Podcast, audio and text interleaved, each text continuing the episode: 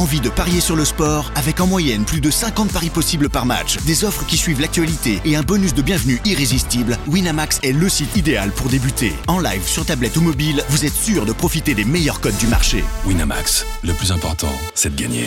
Les jeux d'argent et de hasard peuvent être dangereux. Perte d'argent, conflits familiaux, addiction. Retrouvez nos conseils sur joueurs-info-service.fr et au 09 74 75 13 13. Appel non surtaxé. Do you want to be a fighter? RMC. There's only one Tyson Fury. Fighters Club. I'd like to take this chance to apologize to absolutely nobody. Alexandre Herbinet. I am the greatest. Bonjour à toutes, bonjour à tous et bienvenue au 127e numéro du RMC Fighter Club, un Fighter Club spécial consacré à Scarface, le roi de Rio, José Aldo Junior qui a annoncé la semaine passée prendre sa retraite du MMA le jour de la naissance de son fils. Avec nous pour parler du Brésilien aujourd'hui, mon compère du RMC Fighter Club, toujours là avec moi, boxe ou MMA, monsieur Jonathan Macardy, bonjour. Salut Herbie. Bon, on voulait la faire celle sur Aldo quand même. Elle mérite.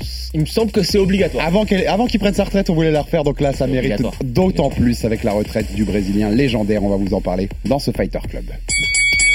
On l'a quitté sur une défaite à la fois serrée mais décisive face à Merab Doualishvili qui enterrait plus ou moins définitivement ses chances de combattre une dernière fois pour une ceinture UFC dans la catégorie des poids coq. On savait qu'il ne lui restait qu'un combat sur son contrat mais vu la cour de jouvence que cette descente en 135 pounds avait été pour lui, nous imaginions tous José Aldo continuer à nous régaler avec des combats fun et techniques comme ses victoires récentes contre Fantuvera. On n'imaginait évidemment pas l'UFC 283 en janvier à Rio sans son roi, mais c'est finalement le jour de la naissance de son fils, il y a quelques jours, que José Aldo Junior a pris sa retraite du monde des sports de combat, la retraite d'une royauté du MMA. Le RMC Fighter Club rend aujourd'hui hommage à ce combattant hors du commun et se pose la question, José Aldo est-il le GOAT? Jose Aldo, if you look at his career, he is without a doubt one of the greatest pound for pound fighters ever. And we have not seen a champion in this situation before. Jose Aldo now is just teeing off on Mike Brown.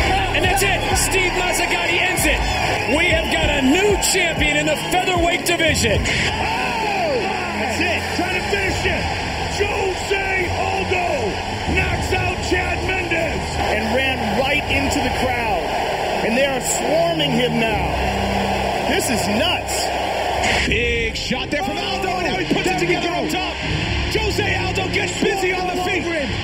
Body shots. Body shot. Back Aldo. Nunca distorções, foi pra vocês. Muito obrigado, galera. Valeu pela energia positiva a todo mundo.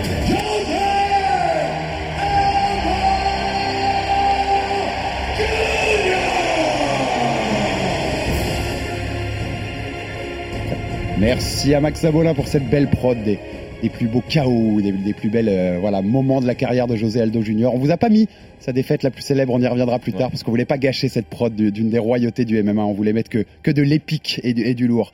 Alors José Aldo Junior, euh, on va commencer par rapidement 30 secondes raconter la story avant d'arriver au run de MMA. Ta partie Euh, favorite, ça. Exactement. Les ma histoires partie de pathos, jeunesse un ma- peu dures, Ma un partie peu- pathos, on vient de loin. Et pourtant, jeunesse un peu dure, mais ça finit par de- demander de voter Bolsonaro ce week-end. Je sais pas si tu l'as vu, José Aldo, comme beaucoup au Brésil. Mais bon, on- c'est- pas l'émission pour avoir ce débat-là, Manjo. Alors, José Aldo Junior, en France, marqué, vous avez, vous l'avez tous vu pour ceux qui le connaissent, donc sa cicatrice à la tête du côté, du côté gauche de- du visage, d'où son surnom de Scarface. Et ben, ça vient d'une chute dans un, sur un barbecue à la- à l'enfance qui va lui laisser cette cicatrice éternelle. Comme beaucoup de Brésiliens, c'est un footballeur à la base, hein, c'est quand même le pays du football.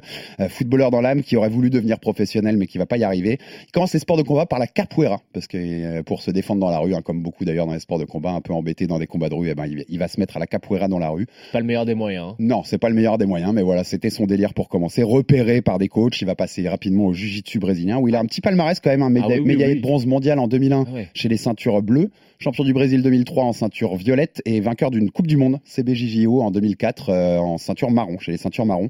À 17 ans, il quitte Manaus, le nord du Brésil, pour Rio avec juste quelques fringues et son envie d'aller s'entraîner au MMA et d'y faire carrière. Euh, direction donc euh, les, les salles de Rio et notamment Nova Uniao, la salle de Renan Barro et, de bien d'autres, la célèbre salle brésilienne. Premier combat pro en août 2004 à 17 ans. On sait qu'on commence dans, dans ces pays-là, ça commence tôt. hein. On pense aussi au Mexique avec Canelo en boxe qui a commencé à 15 ans chez les pros. Et dans une organisation, organisation qui s'appelait Eco One Fight au Brésil. Et donc on va entamer le premier run, le début de carrière de José Aldo. Alors ça commence comme tout le monde, hein, en petites organisations régionales au Brésil et en Angleterre. Je sais pas si t'as vu dans ces dix Oui, premiers combats, il y a des combats en Angleterre. Mais C'est, comme Anderson Silva. Exactement, ça s'exporte un peu du, du côté de l'Angleterre. Et il y a les plus grandes organisations locales brésiliennes, le Chuto, le Jungle. Fight, euh, voilà, c'est tous ces, toutes Mais il ces semble qu'il n'y avait organisations. pas de, de petites KT à l'époque. Non, C'est exactement. pour ça qu'il ne pouvait pas combattre au Chuto au Jungle Fight. Exactement. Shuto, il a deux combats, je crois, et Jungle Ouais. Fight 1 sur ses, Ouais. sur ses dix premiers, quelque chose comme ça. Dans ces dix premiers combats, bah, il y a cette première défaite en carrière, novembre 2005. Luciano Azevedo, c'est au Jungle Fight justement, euh, soumission, étranglement arrière. C'est la seule défaite qu'il va avoir après en plus de 10 ans. 18 Ouais. combats, 18 victoires de suite suite à cette défaite-là. 2005 donc. Voilà, 2005 jusqu'à décembre 2015, on va en reparler. C'est de ce premier run qu'on va parler, ce premier run exceptionnel. Euh, alors il va arriver méconnu au Wake. Le Wake, c'est le World Extreme Catch Fighting. C'était une organisation euh, très célèbre pour les anciens qui, qui aimaient le MMA au début des années 2000. Fondée en 2001, rachetée en 2006 par Zuffa, Faut maison mère de décrire. l'UFC.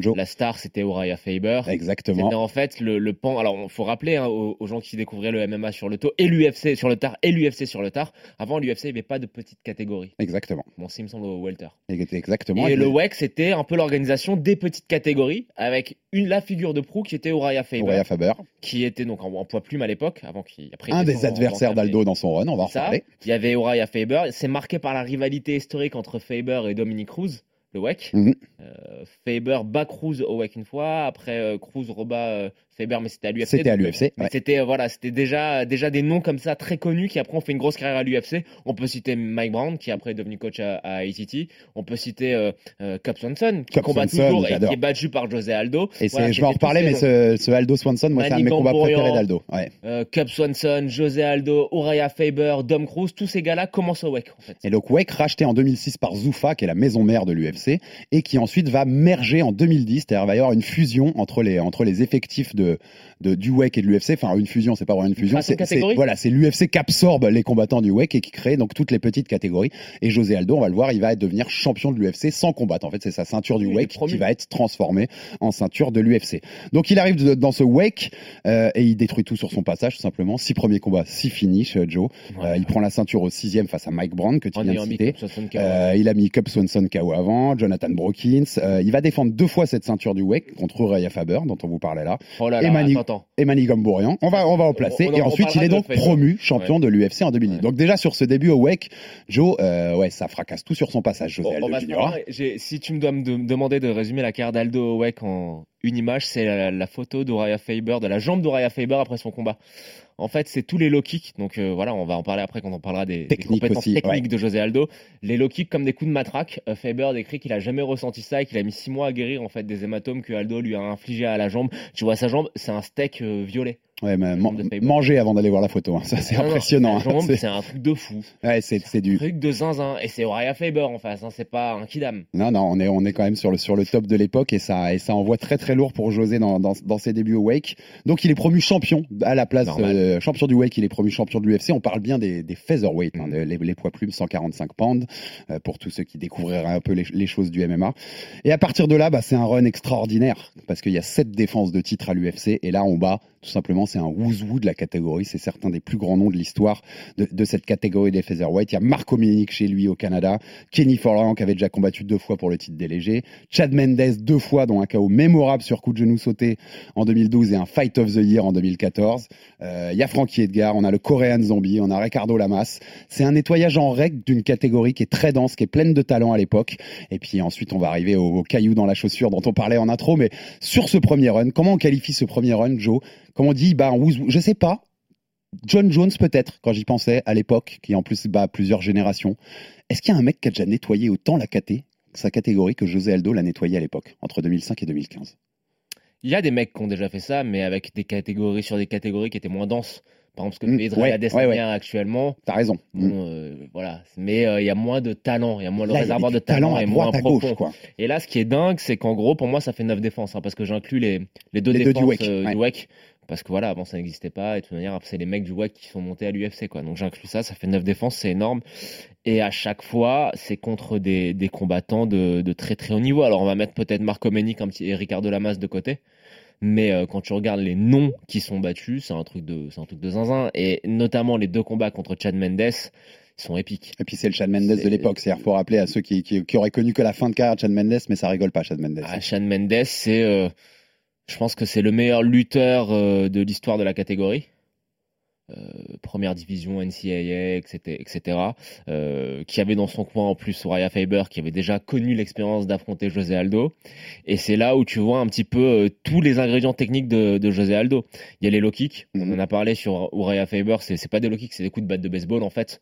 C'est incroyable ce qui, l'impact, la précision, Ouais. la vitesse et la violence de ses coups. Il y a le fait d'être, d'avoir, je pense, probablement une des meilleures takedown defense de l'histoire, des meilleures défenses pour les amener au sol. Euh, Mendez, euh, voilà, en face, t'as quand même un lutteur de, de très haut, de, très, très haut niveau. Ouais, Tu ouais. vois qu'Aldo arrive quand même à passer ce test-là. Et il y a aussi la précision du striking. Et là, en- j'en reviens encore au premier combat contre Chad Mendes, où sur une tentative d'amener au sol, José Aldo est contre la cage, il se retourne, coup de genou majestueux, Splendide, en pleine pleine poire de, de Chad Mendes, avec la célébration mythique à Rio où José Aldo escalade la Se cage, jette dans se le jette dans la foule, c'est n'importe On quoi. Enfin, disait en off, c'est- sans doute la plus belle Ouais, célébration même de l'histoire de l'UFC. Parce qu'il y a, il y a un partage avec ce public, une communion. Puis juste avant, le chaos qui est tellement Ouais. extraordinaire qu'il y a, il y a tout qui est réuni ce jour-là. Et, Et, on sait que les coups de genoux, on adore, hein, les coups de genoux Ouais. sautés. Mais celui-là, allez le voir si vous l'avez jamais vu parce que c'est parfait, exactement. Et, et j'ajoute 10 sur 10. Donc on, on- on va récapituler les low kicks, la défense de lutte, la précision des coups et la vitesse. La vitesse d'exécution. Donc on parle de cette période 2005-2015, Joe. 18 victoires de rang, 9 défenses si on inclut les deux du Wake. Euh, Qu'est-ce qui fait que dans ce run-là, ce José Aldo, il est tellement au-dessus des autres, techniquement notamment? Alors José Aldo, pour tu sais, c'est c'est fabuleux, mais en fin de carrière, beaucoup, les, beaucoup le disaient dans les commentaires. J'adorais entendre ça de la part de l'UFC parce que c'était une réalisation de ce qu'était Aldo. Et commentateur, tu sais, qui disait souvent. Regardez le, le niveau de striking de ce mec-là alors qu'il vient du Jiu-Jitsu. On le dit souvent à le MMA, ça- on vient du Jiu-Jitsu puis on essaye de travailler son striking, ou alors on vient du striking comme peut être un Cyril Gann et puis on travaille le sol. Eh ben lui, il est arrivé à masteriser le striking alors qu'il venait du sol, alors qu'il venait du Jiu-Jitsu. Qu'est-ce qui faisait la beauté technique, Joe, de José Aldo dans ce run 2005-2015 la, préci- la, la vitesse et la, et la puissance. C'est les deux mots qui me Le viennent. cumul. euh, Et puis euh, tu verras qu'en fait, je fais la transition parfaite pour ce qui se passe après. La, la vitesse et la puissance. Une vitesse d'exécution euh, hors du commun et une puissance qui se dégage de, de- de- du corps de José Aldo qui est impressionnante à ce moment-là. Alors, on parlera après peut-être des choses éventuellement qui peuvent fâcher, On en parlera, on en parlera. physique, etc.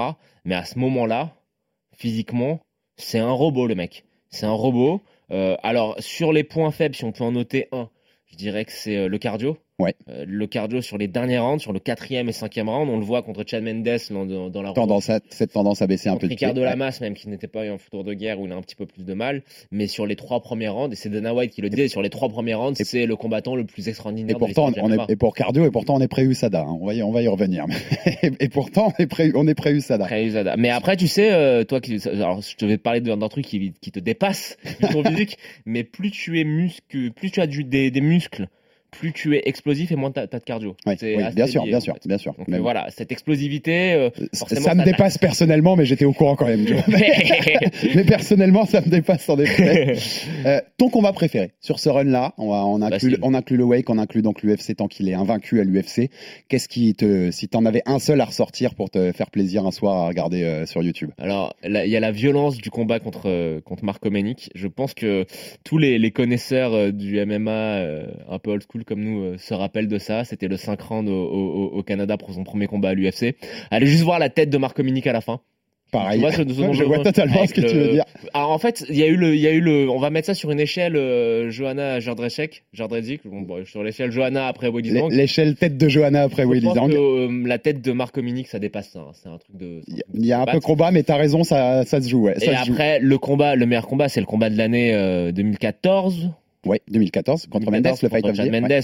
Bon bah voilà, le 5 rounds, la revanche, euh, c'est une guerre, euh, une guerre sans nom. Mendes est à deux doigts hein, de faire Totalement, totalement. Et Euh, alors que là, c'est un exploit de fou parce qu'il est considéré, il est numéro 1 pound for Ouais. pound, c'est considéré tout en haut, José Aldo. Mais il y a le quatrième et le cinquième round où le cardio de, le cardio d'Aldo lui fait un petit peu défaut et où Mendes accélère. Il a le cardio des lutteurs américains, tu vois. Le Mhm. mec, c'est des, des grinders, quoi.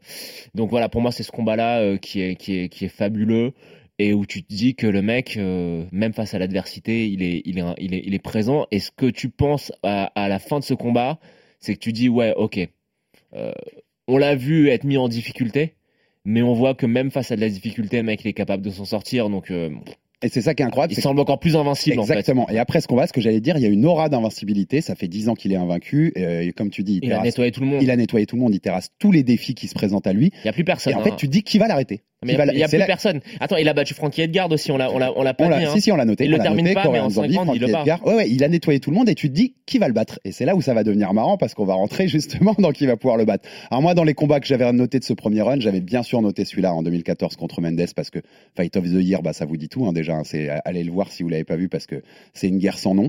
Et moi, j'adore, mais c'est très perso. En plus, je l'ai vu tard ce combat-là en fait parce que je l'avais pas vu à l'époque et je l'ai revu quelques années après. J'adore celui contre Cub Swanson. Ouais. Parce que Cub, déjà, on adore, on en a parlé plusieurs fois de Joe ici, mais c'est le genre de combattant qu'on aime, qu'on aime. Le KO, Non, le, moi j'aime pas trop. le KO est très beau. Ouais, le KO est- est, très- le KO est magnifique. Moi j'aime pas. Et euh, moi, j'adore ce combat, donc je, je- j'invite les gens. C'est un superbe KO. Donc, si, si les gens veulent aller euh, se, se régaler sur qui était José Aldo dans cette période-là, ben, c'est le genre de combat qu'il faut aller voir pour Ouais. montrer sa, son archi-domination euh, sur, sur une caté très dense, comme tu le disais. Faut ajouter une chose, c'est qu'à l'époque, C'est au WEC 41, je crois, si je dis pas de 41, bêtises. à l'époque, euh, à l'UFC, ils détestaient faire des combats euh, champion contre champion. Ouais, tout à fait. Et ils détestaient que leur champion change de catégorie. Tout à fait. C'est Connor qui a changé ça. On va en parler très vite ça. de Connor. Ouais. Mais euh, il y a la grosse rumeur et le combat qui faisait fantasmer tout le monde à l'époque. Monté en 155, Anthony Pettis. Anthony Pettis. Anthony Aldo Pettis, Anthony Aldo, Pettis au top de la hype, hein, quand il prend la ceinture UFC, il a sa tronche sur des, des Les paquets Wheaties, de Wheaties, sur les Wheaties, paquets de ouais, céréales Wheaties, très célèbres aux Donc États-Unis. euh, voilà, tout le monde voulait voir ce combat qui n'a jamais eu lieu. Mais voilà, c'était pour dire. Et Dana White le considérait. Ça veut dire à quel point la catégorie avait été Il récurée, il y avait plus-. Et que pour que Dana White à l'époque dise OK, on pouvait envisager ce combat-là, c'est que vraiment, euh, il y avait Mais plus personne. c'est quoi. le, le run de José Aldo aujourd'hui. Bien sûr qu'il lui donne un combat contre un autre champion. On est d'accord. Il lui donne même, même avant. Même avant, bien Il entendu. n'y a pas la avant. revanche Ouais. contre Chad Mendes, il n'y a pas le combat contre Ricardo Il Lamas. lui, il lui donne très vite le champion des 155 et il y va. C'est Ouais. avec la façon dont l'UFC est aujourd'hui faite, ce qui, est, comme tu dis, n'était pas le cas à l'époque. C'est sûr qu'il aurait eu ces trucs. Et vu le José Aldo de l'époque, bien possible qu'il soit de je champ hein. Bien possible qu'il soit je pense qu'il détruit, il détruit Anthony Pettis. Ouais, c'est vrai. Alors, oui, je suis assez d'accord avec toi. Pettis qui est très technique, très ce que tu veux, mais euh, c'est pas un combattant dur au mal. Non, euh, non, non. Faut être prêt à être dur au mal quand tu te prends les Exactement. Quand il aura été amené à la guerre par José, c'était, je suis assez d'accord avec toi, c'était victoire et double champ pour José dans, Ouais. dans ce cas-là. Alors après ces 18 victoires de rang, 10 ans donc d'invincibilité, novembre 2005, Caillou. décembre 2015, le caillou dans la chaussure. Il est numéro 1 pound for pound, mais on lui présente le challenger accéléré, en fait, que le UFC a accéléré parce Pas que, tant que ça au final. pas un petit peu. Un petit peu. Reconnais qu'un petit peu quand même. C'est, c'est assez. Bah, être- Il y en a d'autres, hein, je te dis pas que c'est le seul dans l'histoire. C'est ce qui te donne cette impression Eh, fait- avant le title shot, il bat Denis Siever. hein. Ouais, mais c'est ça, c'est qu'en fait, il, il, il bat Dustin Poirier à l'UFC 178, c'est quand même. Oui, je vois ce que tu dis. C'est-à-dire que le combat contre même c'est un combat. Il y a une régression, c'est Poirier, et puis après tu retombes quand même assez bas. Mm, Oui, oui, que je veux c'est que le que combat d'avant est bizarre. Ouais. Le combat, le combat contre Denis Siever est bizarre, mais en effet, bon, il est au top de sa hype, Conor McGregor, donc l'UFC ne peut que lui donner un combat pour le titre. Donc ce sera contre José Aldo Jr. Et là, c'est une année dingue parce qu'il y a une tournée mondiale de huit dates de Rio à Dublin pour des conférences de presse entre les deux où ça s'envoie des noms d'oiseaux. Je vous laisse euh, deviner avec un Conor prime time sur sur le le- trash l'époque où talking. Connor était drôle. Bah, c'est exactement où il trash talkait mais drôle. Euh, alors il y, y en a des tas. On pourrait faire une émission entière sur les anecdotes de cette tournée en, en 2015. Allez, Euh, on ressort à les Rio, à Rio, quand il va dans un pub irlandais au cœur de Rio et il va jouer, il y a un jeu de fléchettes dans le truc et il sort une photo de José Aldo et il accroche la photo de José Aldo sur les jeux de fléchettes et il se met à jouer aux fléchettes. Mm. On est en plein Rio, les gars. On est en plein dans la ville de José Aldo auprès de ses fans et il fait des fléchettes avec son visage. il y a des punchlines mémorables. À un moment, il dit euh, Moi, je vu, euh, voilà, je viens d'arriver à Rio, je découvre ces favelas. Si on était à l'époque euh, où, où les vrais hommes existaient, j'arriverais euh, sur un cheval dans ces favelas et je couperais la tête de tous ceux Exactement. qui sont au travers de mon passage. C'est- C'est d'une violence, un trash talking, mais comme dit, tu dis très fin, très Mm. drôle. C'est pas le Connor qu'on a connu contre Khabib après, qui Ouais. avait dépassé des Il le saoule. Là, il le saoule parce qu'en fait, il rentre dans Aldo. Aldo ne veut surtout pas être touché. La seule chose que fait Connor, c'est il le touche, mais euh, tu sais, il lui touche les oreilles. Exactement. Il, Il rentre dans sa tête. Il vole sa ceinture. À Dublin Il lui prend la ceinture. C'est quand même un- une manque- marque de d'irrespect dans les sports de combat qui est grande, énorme, hein, Bien sûr. Donc, mais euh, à, il- Dublin, à Dublin, c'est c'est un truc de fou la conférence de presse parce que c'est euh, dans une grande salle, euh, il y a plus de 10 000 personnes à la conférence de presse. Et Aldo, c'est là où, à mon avis, il, il pète vraiment un, un plomb. C'est là. Je suis d'accord. C'est marrant, c'est que c'est Parce que la salle entière l'insulte. Dès qu'il parle, il y a une huée, huée de- incroyable. sifflets. Ouais, ouais. Et c'est là où il devient vraiment zinzin. C'est là où Connor lui prend la ceinture. Ça lui rentre dans la tête et il rajoutait, on en parlera, mais il a, il a fait une interview euh, dans un podcast brésilien, José Aldo. Ouais. Il parle de cette, euh, de, de cette défaite contre Connor avec un peu de recul et il dit Ce mec était un psychopathe. Quand on était dans la tournée, j'étais dans le Mm. jet et il m'appelait au téléphone. Il y avait des, des lignes téléphoniques sur les jets privés et il appelait au téléphone complètement bourré au whisky et il insultait José Aldo qui rigolait depuis son, son siège d'avion. Enfin, c'est prime Connor au niveau du Et trash une talking. dernière, parce que je Et ils ont, vas-y, vas-y. Le truc que je trouve très drôle, c'est à New York, où t'as Connor qui est totalement barjo. Et là, tu vois, en fait, il y a Connor Aldo, et rappelle-toi qui y avait d'autre. Sur le, le, le New York la conférence de presse. En présence, je l'ai pas. Il y a Rory McDonald et Robbie Lawler. Oui, bah oui, les oui. deux psychopathes qui disent rien. Et le, le contraste entre le, le- Qui Robbie Lawler, le tueur à gages euh, de l'époque, et, et Connor qui, qui fait le show, c'est assez, assez Alors c'est une tournée qui est avant le 189 puisque ce combat, ce combat euh, Qui devait être le événement McDonald, de exactement, qui devait être l'UFC 189 au mois de juillet. Et finalement José Aldo est forfait donc ça va être reporté au 194 en décembre 2015 Autre anecdote, parce et à la place on a McGregor Mendes. Et euh, attends, autre anecdote, c'est que donc euh, ça devait être, en fait, c'était l'introduction de donc du Zada et aussi l'introduction de, La- de- L'agence antidopage Ouais. américaine. et l'introduction de Reebok comme euh, équipementier, euh, ouais. des officiels des, des combattants. Et donc euh, l'UFC voulait vraiment marquer le coup. Ah. Donc euh, la musique d'entrée de Conor McGregor, c'est euh, c'est oh merde, c'est euh, Shivan. euh, si c'est la chanteuse irlandaise, Shina Shina- O'Connor. Qui chante euh, Foggy Doo. Donc il la paye pour venir. Et si ça avait été Aldo, s'il ne s'était pas blessé, l'UFC aurait payé Rihanna. Oui, c'est ça, pour venir chanter. le- C'était acté. ouais. C'était Rihanna qui devait être euh, pour chanter le- la musique d'entrée Et d'Aldo. finalement, c'est Mendes avec un son. Vas-y, débrouille-toi, t'es Chad Mendes. Non, quoi. c'était euh, c'était un chanteur de country ou de folk américain Exactement, assez connu. C'était prévu et c'est donc reporté. Alors, tournée mondiale d'ailleurs des médiatiques qui aura inspiré celle de Floyd et Connor quelques années plus tard, en moins bon en fit, au final, Oui, hein, quand, tu remarquais ça. Bah, le Et donc, on se retrouve, c'est annulé en juillet, mais on se retrouve UFC 194. Nous sommes le 12 décembre 2015 et il va se passer ça. Jose McGregor, the most highly anticipated featherweight fight of all time. Connor looks extremely loose, and Aldo looks like he's feeling the pressure of this moment. Green trunks for the southpaw, the notorious Conor McGregor. Black trunks for the champion, Jose Aldo Jr. Conor relaxed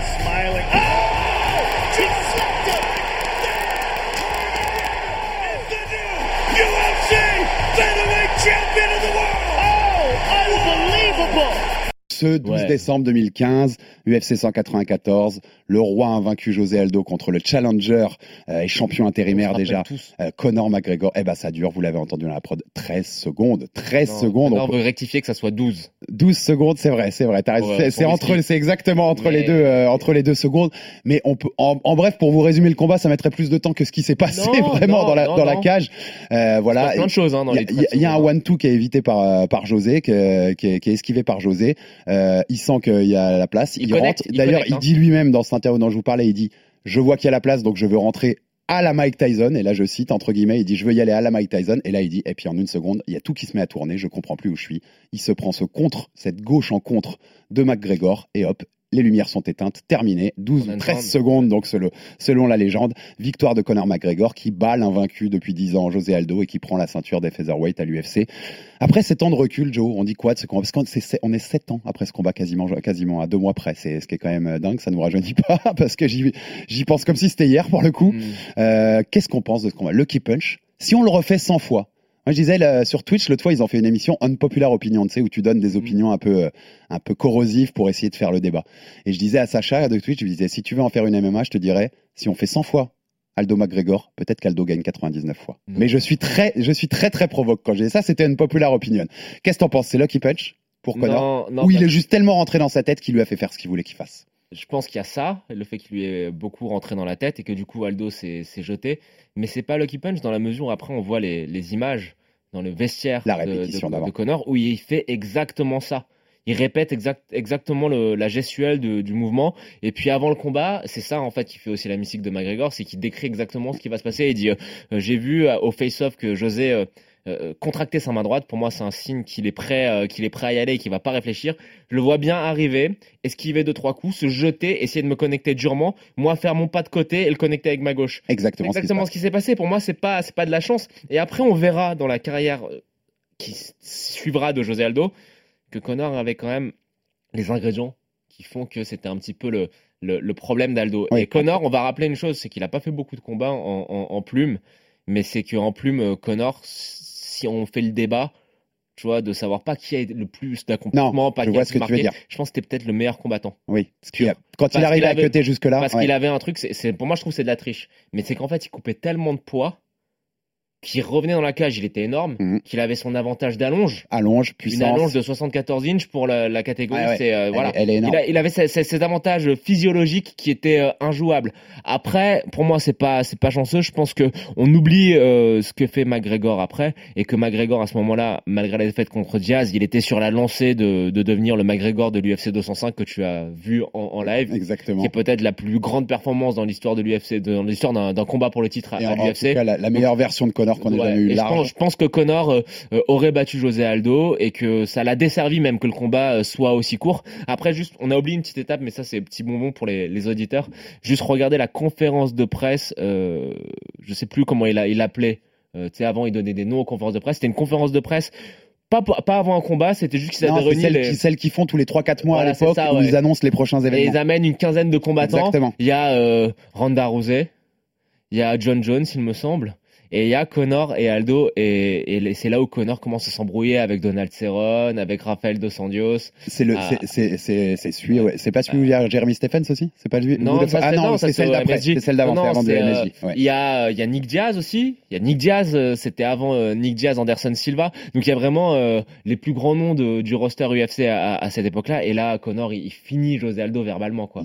C'est de l'abus. Il finit José Aldo, il finit euh, Cowboy Cerrone. C'est de l'abus verbal. C'est euh, c'est- c'est fabuleux. Et d'ailleurs, après ce combat, après la victoire contre José Aldo, il y a ces phrases aussi sur le ring au micro de Connor qui sont restées célèbres. Pour ça parce que je t'ai ça- la parce que transition. ça résume le combat. Le timing bat la vitesse ouais.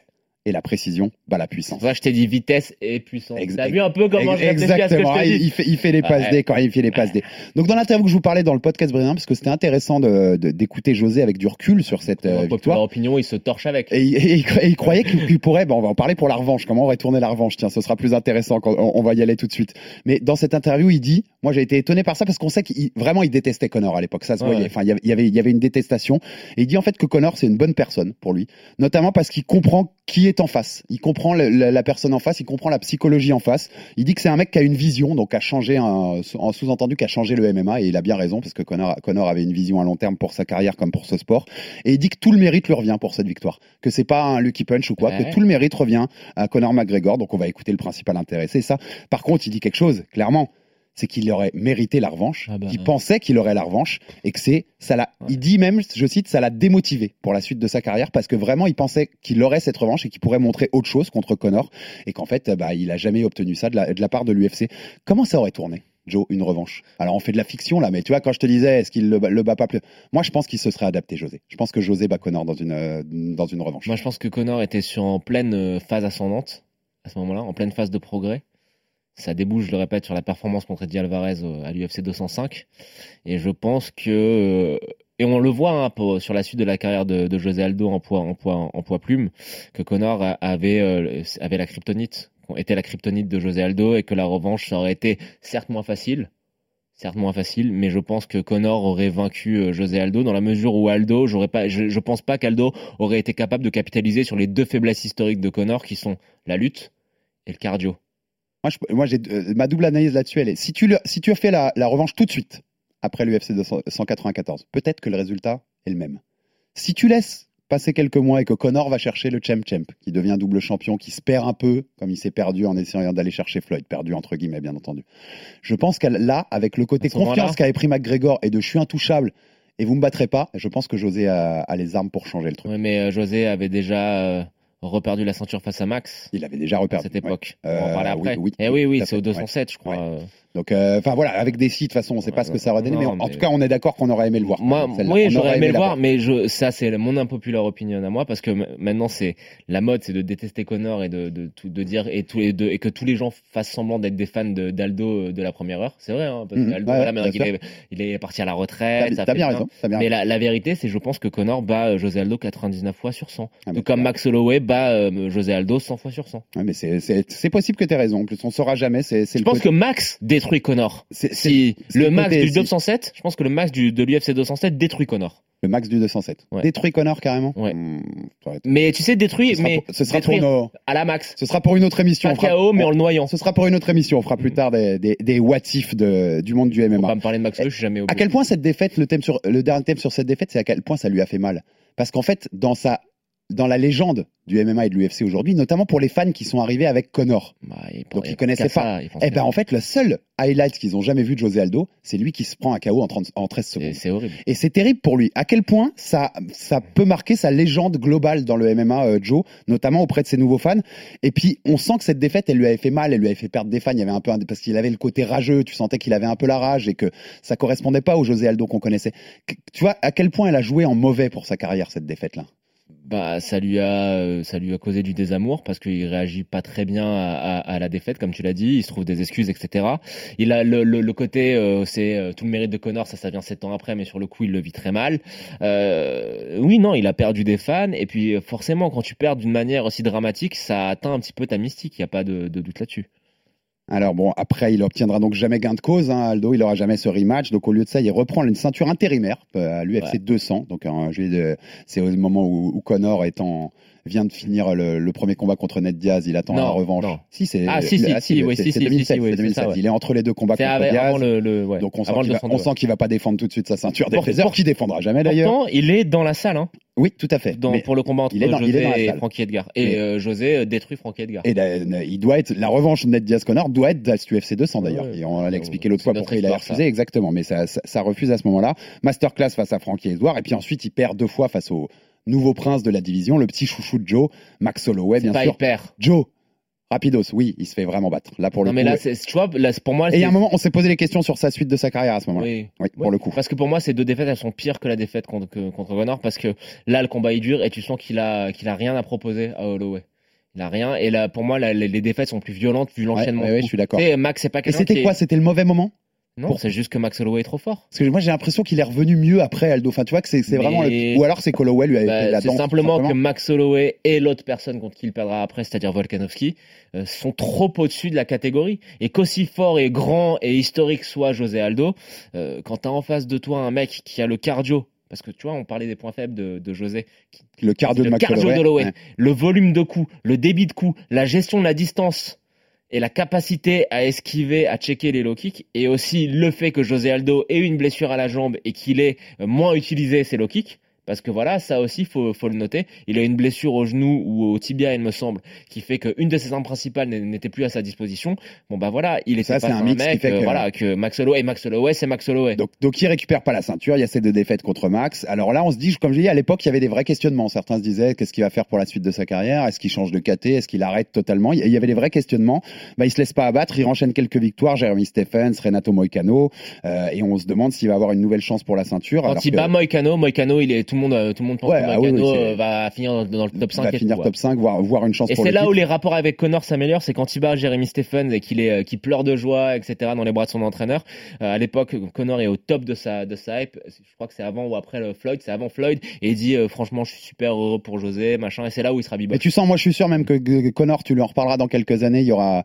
José Aldo, c'est quelqu'un qui est particulier dans sa carrière. C'est quelqu'un qui, qui, qui va l'accompagner, c'est quelqu'un qui est très très important pour ce qui est devenu Connor, Mac- Mais euh, Conor la- McGregor. Connor a construit sa carrière en étant obsédé par José Aldo. Donc on, se, donc on se demande, bah bien sûr, puisque c'était le champion Ouais, invaincu oui. chez les, chez les featherweight. Donc on se demande ce qu'il va faire, s'il va avoir une nouvelle chance pour une ceinture après, après ces quelques victoires. Et là, bah, nouvelle défaite, mais pas contre n'importe qui, comme Avec tu euh, l'éliminator. Alexander Volkanovski, l'Australien, futur actuel numéro 1 pound for pound, pound for pound à l'UFC et actuel, actuel champion euh, qui, qui marche sur tout le monde. Plus grand poids plume de l'histoire, alors, mais on on aura ce débat. après. Alors on se rend compte, hein, à part la petite défaite au Brésil en 2005, bon ça perd contre Connor, deux fois contre Max Holloway et une fois contre Volkanovski. Ça perd contre les meilleurs, juste euh, José Aldo, euh, Bah, Joe. Il perd contre les trois personnes qui sont dans le débat avec lui pour être le plus grand poids plume de l'histoire. Exactement. Enfin, autour- le- dans le débat. Connor, je le mets pas dans ce débat, c'est un, autre cas. Mais euh, oui, non, mais tu perds deux fois contre Max et une fois contre Volkanovski, il y a rien d'infamant. Hein. Et là, et là où c'est beau, c'est qu'on on, a, on en a parlé, on a teasé pendant des années, on espérait le voir monter chez les légers, Ouais. en 155 pounds, et au final, pied de nez à l'histoire, il va descendre chez les 135, Ah, il, va, il va descendre chez les bantamweight, La diète cétogène. avec la diète cétogène, une diète, Tu sais euh, voilà. c'est? Ouais, oui, à peu près, mais Tu euh, manges pas de glucides, oui. tu manges juste du fromage, de la viande, Mais voilà, ce mec-là qui devait monter, bah, il finit par descendre. Donc euh, c'est c'est voilà les, les beautés de, du cutting en MMA. Euh, il prend d'abord une défaite inaugurale, puis euh, il, commence par une défaite. C'est Euh, contre Moraes, mais contre tout le, monde, Moraes, tout- tout, exactement. le monde le voit Euh, gagner. Mais, mais un combat plus que controversé, allez le voir si vous l'avez pas vu. Puis combat contre pour le titre vacant contre Petroyan, Petroyan le russe qui va Petroyan gagner. Donc euh, une nouvelle fois une défaite, mais contre un contre un bocador, euh, contre un bocador du combat. Et puis quelques victoires spectaculaires face à les contenders Marlon Vera, Pedro Munoz, Rob Font. Donc là on se dit il y a peut-être une nouvelle chance qui qui reprennent un- une chance pour la ceinture euh, chez les 135, chez les bottomweight. Et puis il y a ce dernier combat contre Merab. Donc il y a il y a, il y a quelques jours Combat débile. Hein. défaite. Pourquoi combat- combat- son combat management accepte Ça Combat n'a aucun sens. Totalement par Aucun rapport à où il en était au classement et dans sa carrière, ça n'a Il aucun aurait sens. dû attendre tranquillou le title shot. Il perd ce combat-là, euh, son fils naît, il annonce sa retraite le même jour. Voilà, euh, salut José Aldo et merci pour tout ce que te- tout ce que t'as fait. Son, son run en coq, un petit mot, Joe, qu'est-ce que t'en as pensé de ce run? C'est voilà, il perd contre Petroyan, il perd cette décision contre Moraes, enfin ce, ce truc qui est très controversé. Euh, on aurait aimé en voir Yann. plus. C'est un beau run, mais on aurait aimé en voir plus. Écoute, pour moi, il perd contre Petroyan. Oui, Euh, oui, le. Moraes, il gagne. Euh, le combat contre, contre, contre Merab, bon, c'est un combat débile, mais je pense qu'il le perd aussi un petit peu tout seul par inactivité. Voilà, mais euh, sinon, euh, tu vois, euh, ça nous a procuré des belles émotions hein, quand il soumet Marlon Vera. Personne n'y croyait vraiment. Tu disais, t'as le mec qui est en, en train de monter, etc. Et puis non, t'as le, le vieux lion qui Le revient lion qui arrive, et, voilà. qui, et qui lui place le rire Et puis tu sentais, que, tu sentais que chacun de ces combats de ce run-là, Ah. les, notamment les anciens du MMA, mais on était, on tous avait- ravis d'être la devant ça. Madeleine de Proust, Ah, on, était, tu sais. on, était tous ravis d'être devant ça. On voulait voir José combattre, quoi. C'était incroyable. Est-ce qu'on aurait aimé, il lui restait un combat sur le contrat? Il y a un UFC 283 Ah, à Rio combat, en hein. janvier. Moi, j'avais le combat. Euh, premier pay-per-view, premier retour de l'UFC depuis 4-5 ans, je crois, au Brésil, avec entre le Covid et puis, ce qui s'est passé. Ça méritait, non? Ça aurait mérité de faire une dernière là-bas. Moi, À je- Rio, c'est une superstar. Moi, quand j'étais pour le 190, Ouais. le Rousé Correa, quand il est rentré dans la salle, il combattait pas ce soir-là. Mais c'est une des plus belles, euh, une des plus belles euh, trucs du public de ce soir-là. Moi, il y a un, autre combat, c'est dans les, la mystique des combats euh, que les dieux du MMA n'ont jamais permis. J'aurais donc c'était à l'époque le champion incontesté, incontestable, ultra dominant de la catégorie des poids coqs. Dominique Cruz qui devait monter Ouais. justement en 145 pour affronter José Aldo. Là maintenant les deux sont dans la même catégorie et les deux sont des vétérans. Aldo Cruz à Rio Aldo en Cruz janvier. à Rio, ça aurait eu de la gueule. hein. Je suis d'accord, de Ah, fou, de fou. ouais, ouais. De fou, totalement. Je suis très déçu de pas avoir ce combat-là. Et je pense que ça aurait été un que José aurait gagné et que ça aurait été un très bel au revoir euh, à sa carrière de MMA. Mais ah bon après il- voilà. Il me reste quatre questions. On fait quatre questions pour mettre sa place dans l'histoire et régler qui est José Aldo. Mais la première, elle est plus provoque, mais t'en as parlé tout à l'heure.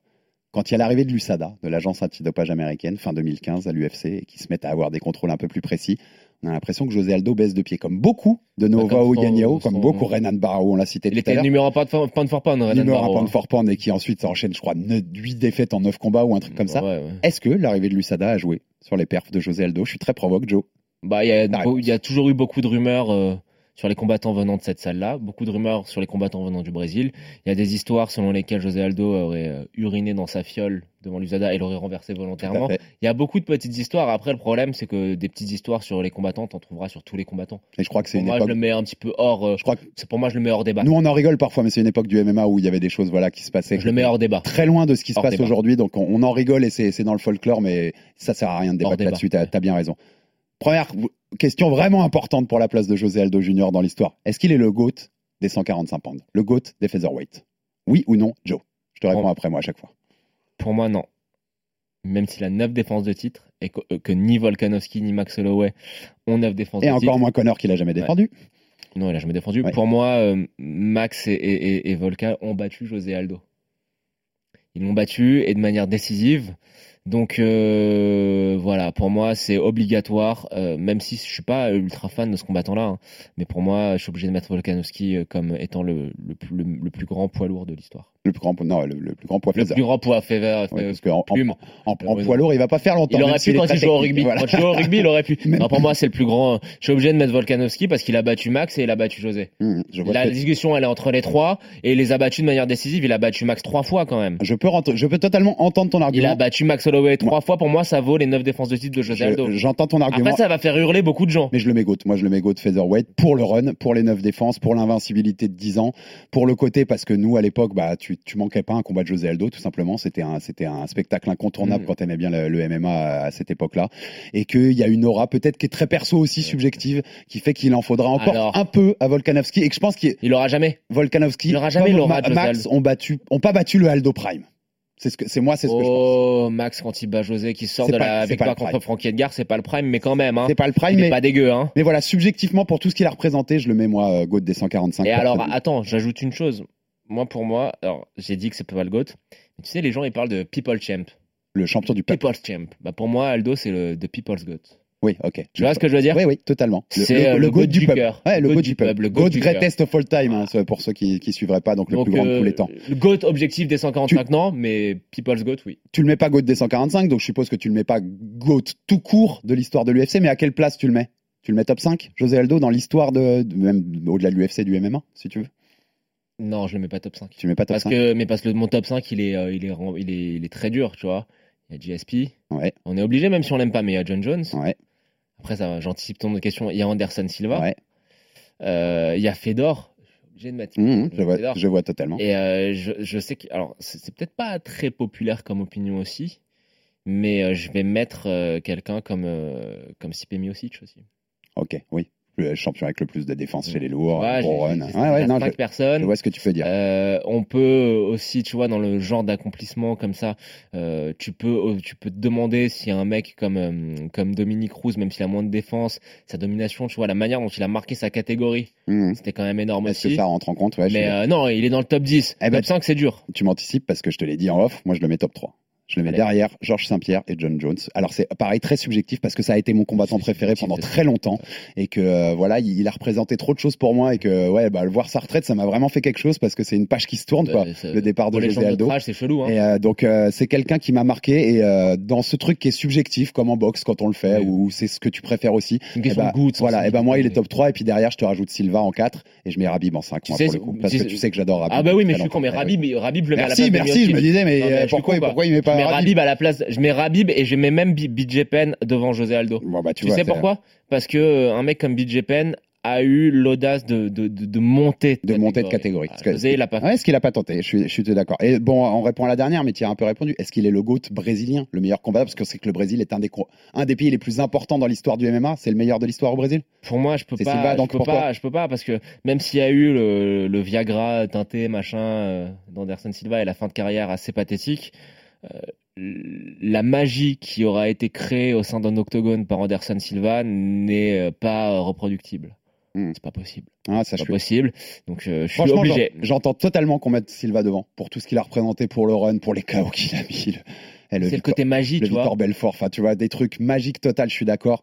Euh, puis la façon dont il combat, enfin, la garde baissée. Enfin, voilà, il y a des choses qui font que si tu le mets devant, je suis totalement d'accord. Moi, la fin, de- au-delà du dopage même, mais la fin de run, ces défaites inutiles qu'il enchaîne. Euh, s'il prend s'il bat Chris Weidman et qu'il prend sa retraite juste là, parce que tu te rappelles, je t'en avais parlé, il, en- il en parlait en compte de Ouais. presse avant ce combat-là, il disait peut-être que si je bats Weidman, je prends ma retraite. C'est GOAT absolu, Anderson Silva, s'il s'arrête à ce moment-là. Il y a même pas débat, je pense, pour, euh, pour les 50 ans à venir.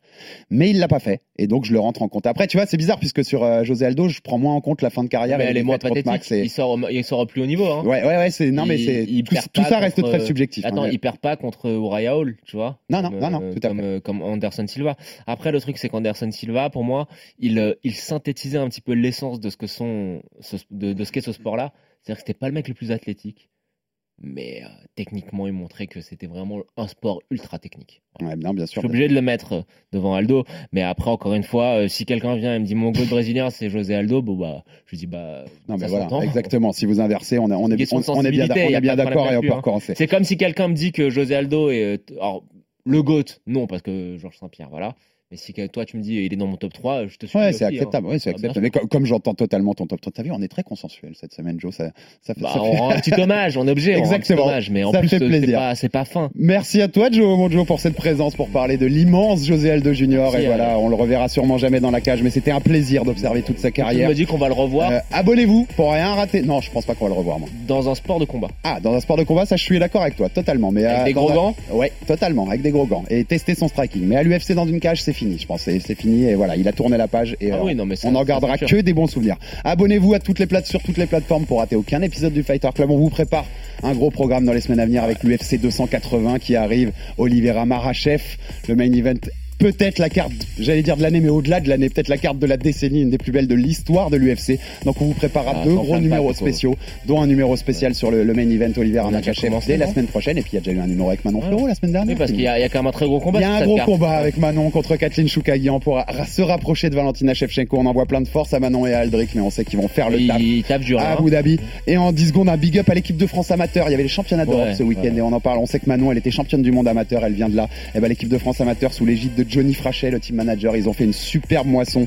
Des médailles d'or pour Nel Ariano, Ama, Amar Mazri euh, et Mathilde Aschenbrenner. Médaille d'argent pour Souil Arexis chez les juniors. Médaille de bronze pour Delphine Benawish et pour Arnaud Prigent. Belle moisson chez les championnats Les Belges aussi. ont- Les Belges aussi ont cartonné. ça Ça, c'est des, des gens qu'on verra plus tard dans le MMA professionnel et qui seront des, des potentiels pour euh, le MMA français. Donc big up à tous. Merci Joe. Moi, j'envoie juste un, beaucoup de force à Morgan. Morgan, Morgan Charrière, Ouais, c'est vrai, contre la qui- Pacité, qui, combat ce week-end, qui revient après près d'un an d'absence. C'est ça. ouais. On Et va on- la voir là. on essaiera de la a- voir très vite aurait- pour vous, ouais. On a, ça, on- voilà, on l'a laissé se préparer tranquillou, mais euh, on pense très très fort à lui. Très fort à Morgan et on le retrouvera très vite dans le RMC Fighter Club. À bientôt et pour un nouveau numéro du RMC Fighter Club. RMC, Fighters Club.